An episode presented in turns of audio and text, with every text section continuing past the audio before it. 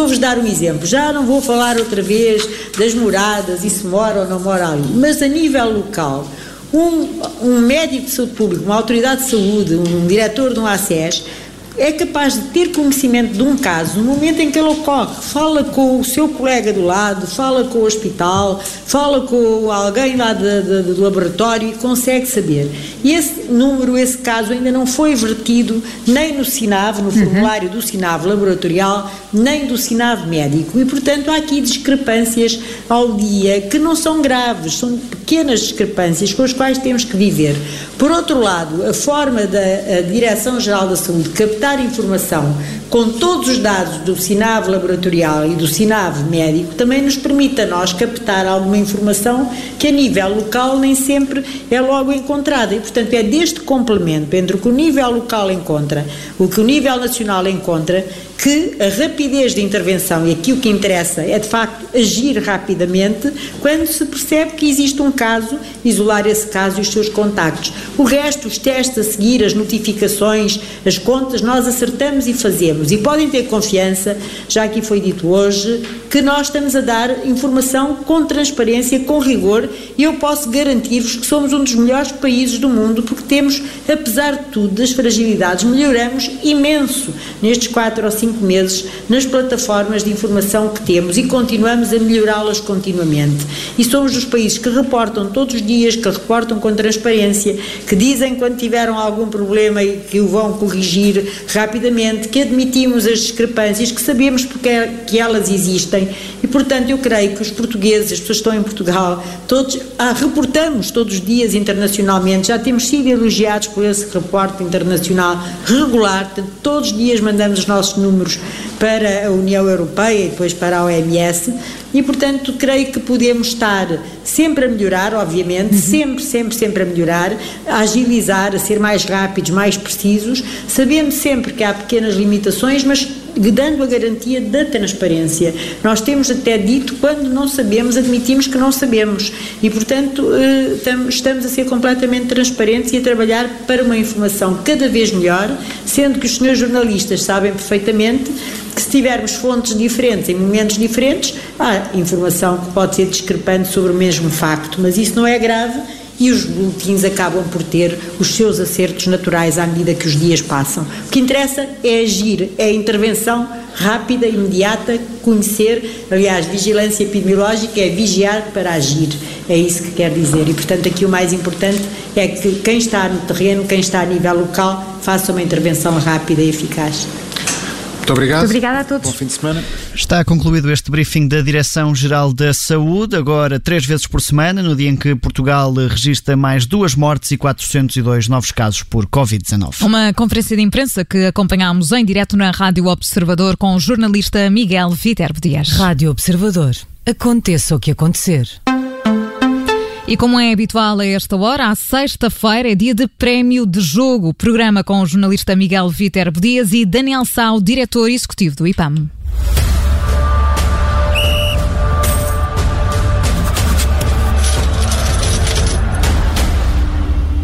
Boa tarde, bem-vindos a mais uma edição do Prémio de Jogo, onde todas as semanas analisamos a vertente financeira e de marketing do mundo do desporto e para isso contamos com a presença do professor Daniel Saia, diretor executivo do Instituto Português de Administração e Marketing e especialista em marketing desportivo.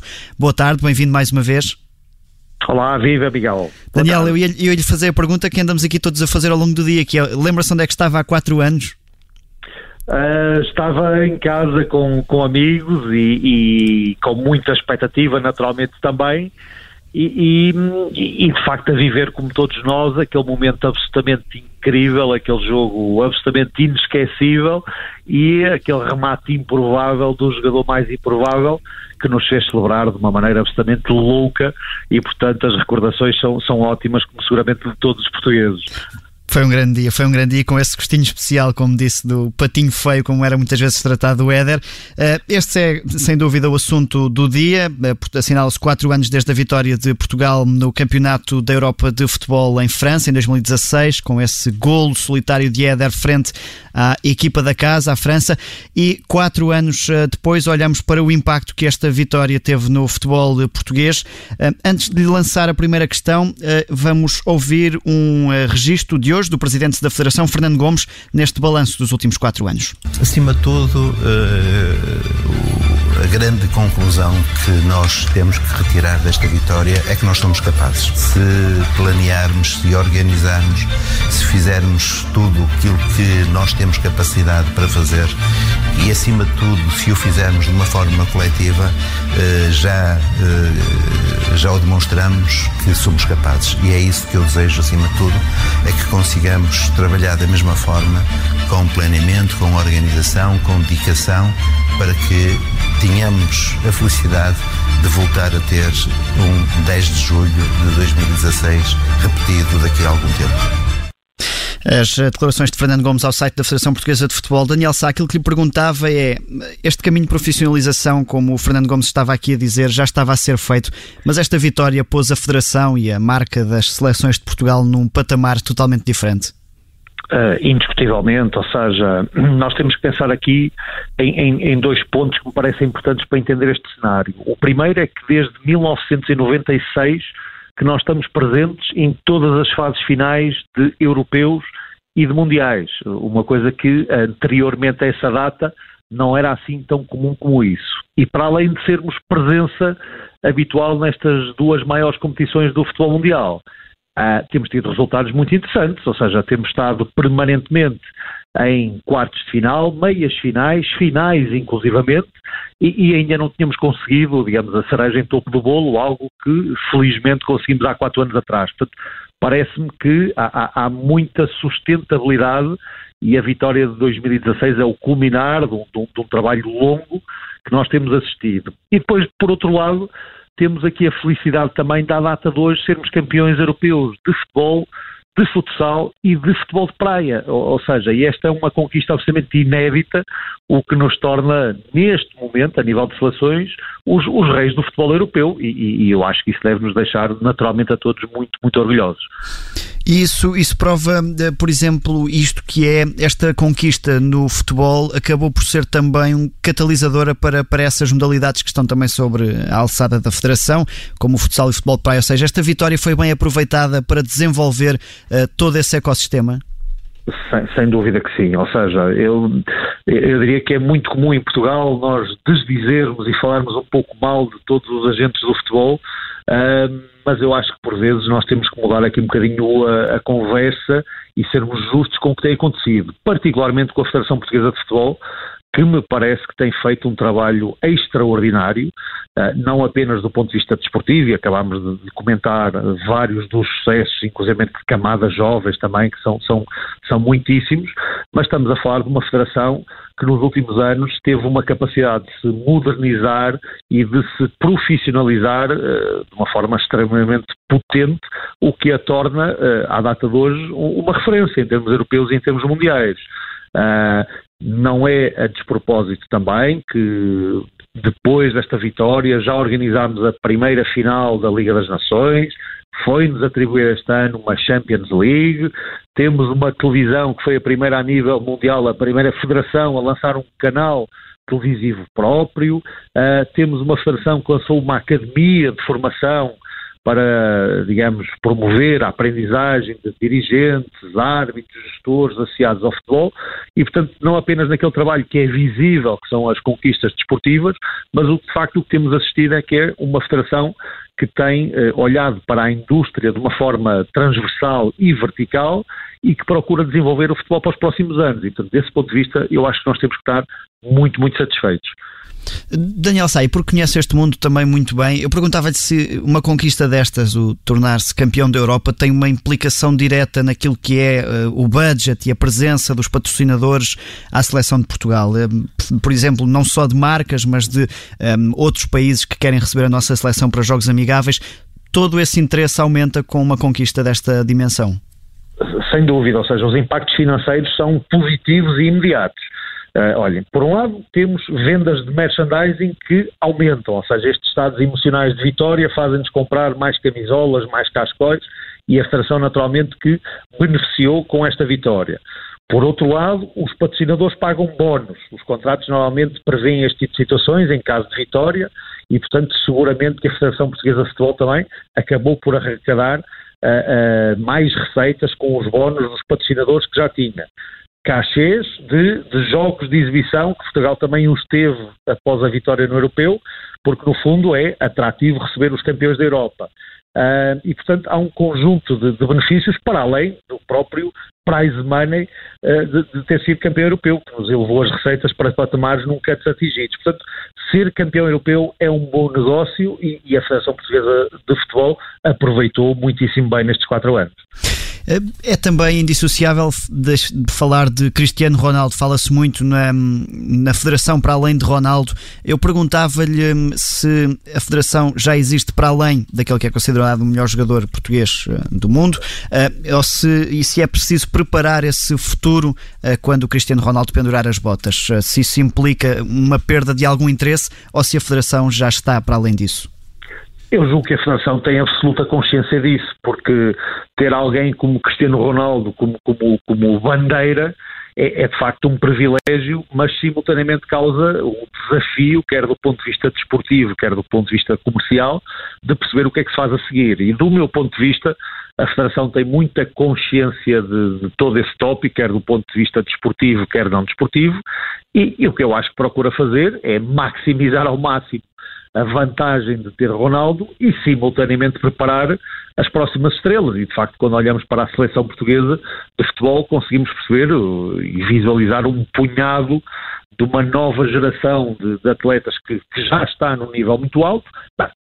Claramente com a certeza que Ronaldos nunca virão, uh, de, de, digamos, uns atrás dos outros, e que isto são fenómenos que de facto acontecem de muito em muito tempo. Mas quando olhamos para uma federação que tem um orçamento para este ano superior a 90 milhões de euros, onde 36 milhões de euros de, de, deste budget vêm de patrocinadores e de direitos comerciais, uh, que renovou o contrato com a Nike em 2018 por mais seis anos. Ou seja, tudo isto, do meu ponto de vista, são indicadores de que a Federação planeia este, este sucesso para os próximos anos, contando já que vai deixar de ter Ronaldo mais tarde ou mais cedo, naturalmente. Deixa-me perguntar ainda só nesta questão da conquista do euro e porque também há poucas semanas com a questão da Liga dos Campeões tivemos os principais protagonistas políticos a apresentarem essa competição, aqui também com a conquista do euro, lembramos do autocarro a chegar ao Palácio de Belém, também a ser recebido uh, por todas as figuras uh, políticas. É, ao nível do marketing, estas conquistas acabam por ser também motivadoras para, para a população portuguesa. O próprio Fernando Santos diz, disse hoje também no balanço destes quatro anos que sente que a autoestima dos portugueses aumentou. Esse aproveitamento, e digo isto um, no bom sentido, não no sentido pejorativo, mas é também porque uh, os principais responsáveis sentem que estas vitórias podem ajudar a motivar o país no seu todo, que são uma boa metáfora depois para o restante? Sem dúvida, nós, no IPAM estamos habituados a estudar o impacto económico deste tipo de competições uh, e não tanto o impacto social, mas, mas é, parece-me indiscutível. Aliás, a pergunta com que começamos este programa, que foi onde é que eu estava há quatro anos, e acho que toda a gente consegue responder, precisamente porque a memória é tão forte que nós conseguimos gravar exatamente o local onde estávamos. E, portanto, uh, é de facto uh, indiscutível que há uma dose de motivação para o país uh, extraordinariamente importante. Uh, e este é um fenómeno que, onde o futebol, pela visibilidade global que tem, consegue permitir de uma forma muito intensa. No caso português, ela é extremado por ter sido conquistada em França e, e, onde nós temos muitos imigrantes, onde de facto o impacto na, na, nessa população ainda terá sido maior. E portanto é seguramente uma bola de neve positiva que acaba por eh, promover uh, o desenvolvimento do país e, e, e, que nos faz pensar um bocadinho que o futebol é muito mais do que uma modalidade e que tem uma, uma, uma capacidade de impacto social e cultural uh, bem mais longe do que o próprio território do desporto. E, e, eu acho que nós sentimos claramente isso nos últimos quatro anos. E oxalá essa conquista se repita no futuro. Passamos agora para outro assunto. Vamos ao prémio de jogo da semana. E esta semana falamos dos equipamentos, hum, até porque confesso que é uma curiosidade que tenho, que é hum, agora com a conquista do campeonato eh, inglês por parte do Liverpool, surgiu uma polémica com a New Balance, que é a marca que equipa o, Liverpool e que termina contrato este ano e um, acontece que o estoque de camisolas esgotou e a New Balance disse que não ia produzir mais porque o clube vai passar para a Nike já dentro de um mês.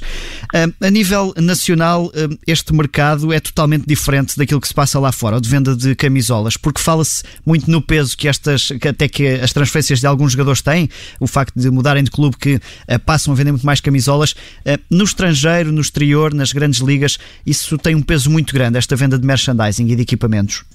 Ah, sim, indiscutivelmente. Nós, quando olhamos para os números do ano passado, vemos que os dois clubes europeus que mais venderam camisolas foram Manchester United e Real Madrid, que ultrapassaram a fasquia dos 3 milhões de, de, de camisolas vendidas numa, numa época. Uh, ou seja, que é um número uh, absolutamente extraordinário. E, e, e que no caso do United, desculpe-me só interromper, é, é, é um clube que nem sequer tem ganho títulos nos últimos anos, nem tem estado em particular destaque, é o peso histórico aí. Com essa particularidade, não é? Se Real Madrid tem, eh, entre Liga Espanhola e Champions, conquistado pelo menos algo, o Manchester United, desde a saída de Ferguson, anda à procura de um caminho uh, que, que, que o possa levar, em termos desportivos, ao sucesso, mas mesmo assim, consegue a vários níveis uh, comerciais e do ponto de vista de rentabilidade de negócio, está sempre no topo da lista do futebol europeu e também a nível de venda de camisolas. Uh, importa perceber que muitas destas camisolas, quer de Manchester, quer de Real Madrid, quer de todos os outros grandes clubes, não são vendidas apenas nos seus países de origem, mas uma grande parte destas vendas são uh, efetuadas fora dos seus países, o, o, que prova a dimensão global destes mercados e o que mostra também a, a enorme competição que existe entre as marcas para agarrar estes clubes, da qual esta, esta luta, que inclusive chegou a ser judicial entre New Balance e Liverpool, eh, vai dar origem agora a um novo contrato com uma nova marca para os próximos anos. Portanto, isto é um grande negócio e que nos grandes clubes europeus tem um peso percentual muito, muito importante. E é um setor também com uma economia paralela muito grande, não é? Com as camisolas não oficiais que vendem quase tanto é, como as oficiais. É verdade, claro que sim. Este é um, é um mercado onde a contrafação é um problema muito grande, onde os clubes investem muito tempo para tentar diminuir, uh, uh, digamos, os prejuízos que essa situação acarreta, mas que, uh, mas que é difícil de fazê-lo desaparecer completamente. Importa também perceber que quando falamos de merchandising e destas vendas de camisolas com, com, valores astronómicos dos clubes, importa também perceber que o dinheiro isto não vai todo para os clubes. Convém explicar às pessoas que este negócio acaba por ser dividido em três partes. Ora, sempre que se vende uma camisola do Real Madrid, há uma parte que vai para o próprio Real Madrid, há outra parte que vai para a marca, neste caso a Adidas, que é a marca que tem um negócio com o Real Madrid, e há uma terceira parte também que acaba por ir para o retalhista, ou seja, para a loja eh, porque estas camisolas não são apenas vendidas nas lojas oficiais dos clubes, mas também em espaços multimarcas, e portanto, quando assim acontece, há uma terceira parte que vai também para, para esse retalhista. Portanto, uh, este é um negócio dividido a três, mas que mesmo assim acaba naturalmente por ser interessante para qualquer uma das partes. Daniel Sá, para terminar, deixe-me só perguntar-lhe, porque falou que muitas das camisolas se vendem no estrangeiro, o facto desse mercado não ter assim tanto peso para os clubes portugueses pode-se justificar eventualmente com essa falta de projeção internacional? Sim, um dos problemas da nossa liga ter pouca visibilidade internacional é, é também este, ou seja, acabamos por não ter a notoriedade suficiente para conseguir ter esta expressão que clubes como Manchester, Real Madrid, Barcelona, Bayern Munique e afins conseguem uh, e, e, e, acabam por conseguir fazer vendas muito avultadas de merchandising em vários países, nomeadamente na Ásia, uh, e de facto a nossa pouca visibilidade não nos permite isso, não nos permite ter estrelas nem valor de mercado suficiente para vender camisolas dos clubes portugueses, razão pela qual depois também não temos os circuitos de distribuição, ou seja, nem sequer conseguimos ter as nossas camisolas dos nossos clubes à venda em tantos sítios, em termos internacionais, como estes clubes. E, portanto, este é um dos problemas do facto da, da nossa Liga Portuguesa acabar por ter pouca expressão internacional. Daniel Sá, obrigado. Está encerrada a nossa conta corrente desta semana no Prémio de Jogo. Voltamos na próxima sexta-feira, como sempre, por volta das quatro e meia da tarde.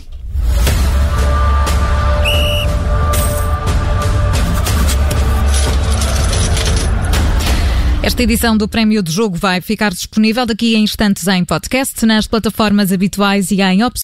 Obrigada por ter ouvido este podcast. Se gostou, pode subscrevê-lo, pode partilhá-lo e também pode ouvir a Rádio Observador online em 98.7 em Lisboa e em 98.4 no Porto.